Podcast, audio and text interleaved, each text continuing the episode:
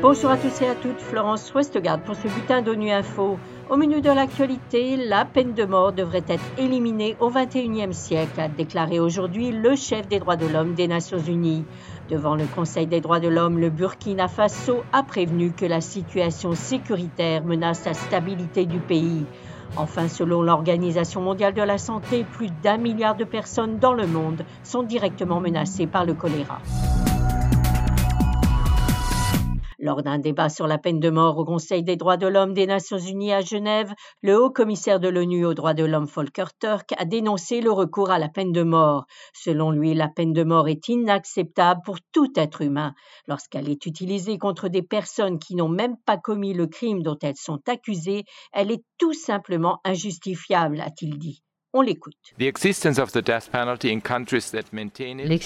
de la peine de mort dans les pays qui maintiennent cette peine, ainsi que la menace d'y recourir, peut être tournée dans des objectifs inappropriés tels qu'instiller la peur, réprimer l'opposition et étouffer l'exercice légitime des libertés. Dans un certain nombre de contextes, la peine de mort, dans son application pratique, engendre également des discriminations condamnant à mort des gens qui sont en marge de la société, y compris des minorités raciales, ethniques, linguistiques et religieuses et la communauté LGBTQ+.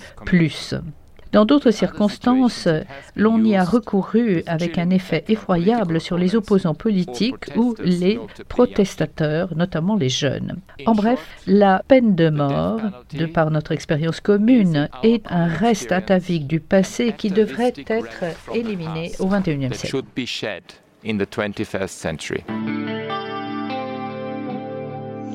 Le Burkina Faso est intervenu ce mardi devant le Conseil des droits de l'homme des Nations Unies. La ministre burkinabé de la Justice et des droits humains a prévenu que la situation sécuritaire dans le pays menace l'intégrité du territoire national.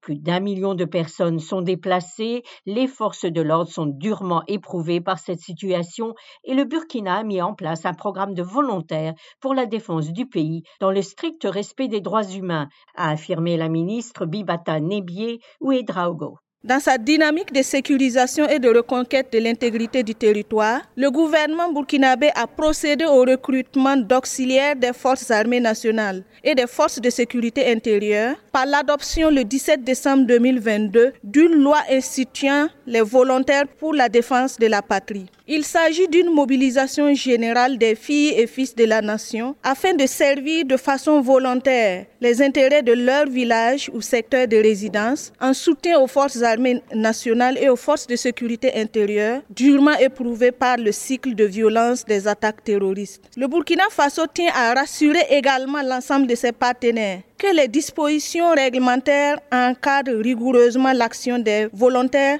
pour la défense de la patrie sur le terrain, afin que ceux-ci s'inscrivent dans le strict respect des droits humains et de la dignité humaine. À cet effet, un programme de formation des volontaires pour la défense de la patrie est en cours de mise en œuvre. Plus d'un milliard de personnes dans 43 pays sont directement menacées par le choléra, a alerté l'OMS, l'Organisation mondiale de la santé. La pauvreté, les conflits et les catastrophes continuent d'alimenter les épidémies. Le taux de mortalité lié aux flambées de choléra dans le monde a atteint 2% en 2021 et devrait rester le même en 2023.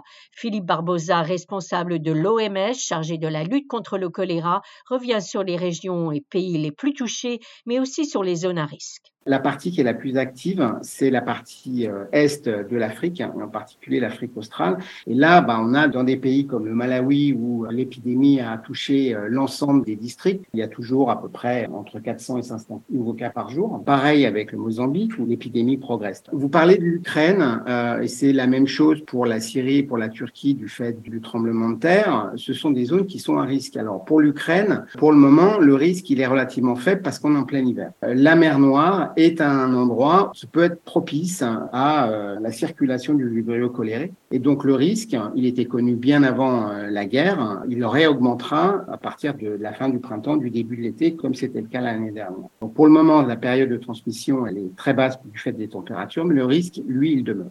Voilà, fin de ce bulletin de nuit info. Vous pouvez nous retrouver sur Internet et sur nos comptes médias sociaux, Twitter et Facebook. Merci de votre fidélité et à bientôt.